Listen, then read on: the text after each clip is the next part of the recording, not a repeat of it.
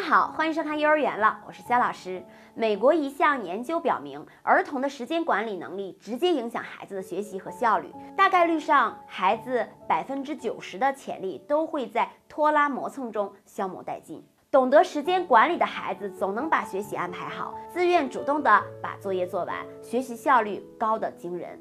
反而不会时间管理的孩子啊，不仅会做事慢、浪费时间，而且自制能力差，容易情绪低落、受挫。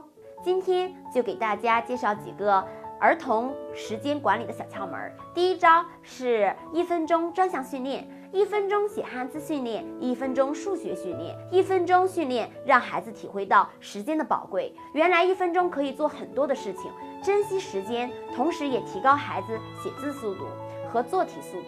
训练时以一分钟为一组，每天练习三到五次。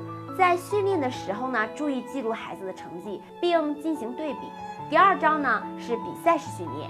这里的比赛指的是和父母进行比赛，孩子大多喜欢争强好胜。我们可以列出早起清单或夜晚清单，跟孩子一起比赛，制作出父母和孩子的评比表。谁赢了，就能在评比表上面盖一个小印章，全满了就可以有奖励。每次早上可以和孩子说：“宝贝，准备好了吗？我们开始比赛了！”孩子前一秒还在磨蹭，下一秒就从被窝里蹦了出来。家长可以经常故意的输掉。孩子为了保持他的常胜将军的姿态啊，会总是保持着旺盛的斗志。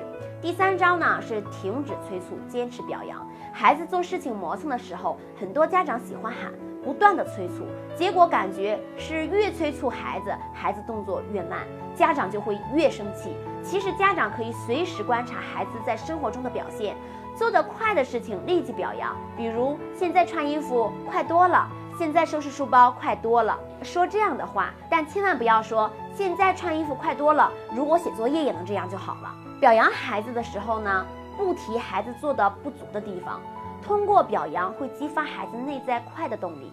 因为时间的关系啊，咱们就说到这里。剩下的两点呢，可以关注我们头条号幼儿园了，发送私信“儿童时间管理”，我们会全文线上。感谢您的点赞和转发，我们下次见，拜拜。